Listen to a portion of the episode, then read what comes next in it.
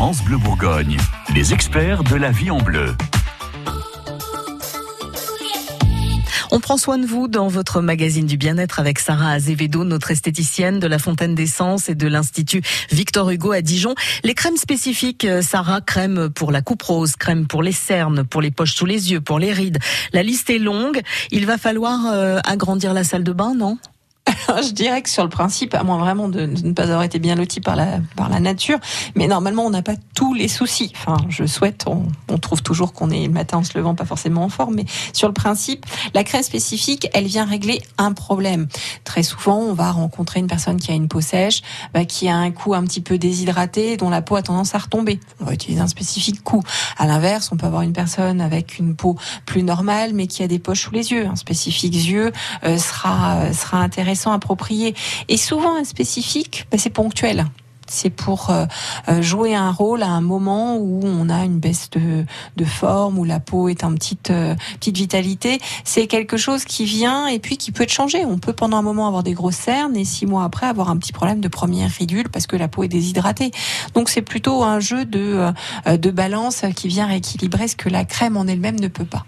Bah justement, peut-être quelques mots sur la crème anti-rides. Il y en a vraiment qui sont très efficaces alors la crème anti-rides, oui, elle, euh, bien sûr, forcément, il y a des principes actifs. Euh, après, ça va être le fait euh, de la de l'appliquer régulièrement, de, de, de, bien le faire.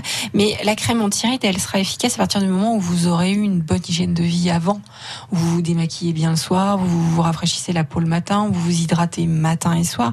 Je dirais qu'on arrive à la crème anti-rides normalement 35-40 ans. Avant, ce sont des ce qu'on appelle des premières anti-rides qui jouent plus sur la stabilisation de votre hydratation qui donc vont empêcher l'apparition des premières ridules. Mais le besoin d'antirides, parce que la peau bah, manque d'acide hyaluronique naturel, de choses comme ça, ça arrive un petit peu après, parce que nos besoins euh, commencent à se marquer un petit peu. Les vrais besoins, on commence à les remarquer 45-50 ans, pas avant. Mais finalement, finalement, on saura jamais. Il faudrait presque pendant trois ans s'appliquer de l'antiride d'un côté et pas de l'autre, et puis vérifier. oui, alors forcément, les tests labo, etc. Je pense que c'est toujours un petit peu comme tout, peut-être un petit peu exagéré. Mais euh, on le voit bien. Alors, s'il y a une chose qui peut être très marquante, très souvent, quand vous regardez une femme, on va dire entre 50 et 60 ans, vous regardez son visage et vous regardez son cou.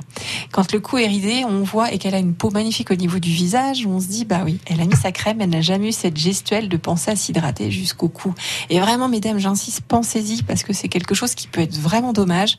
Euh, ben, toute sa vie, on s'est hydraté le visage, mais on n'a juste pas eu la gestuelle de descendre sur son cou pour euh, pas avoir une trop grosse démarcation. Bon, si on veut éviter euh, le coup de poulet, hein, petite crème qui va bien, et puis voilà, on se regarde quelques instants dans le miroir et on fait son choix pour les crèmes. On n'a pas besoin de toutes.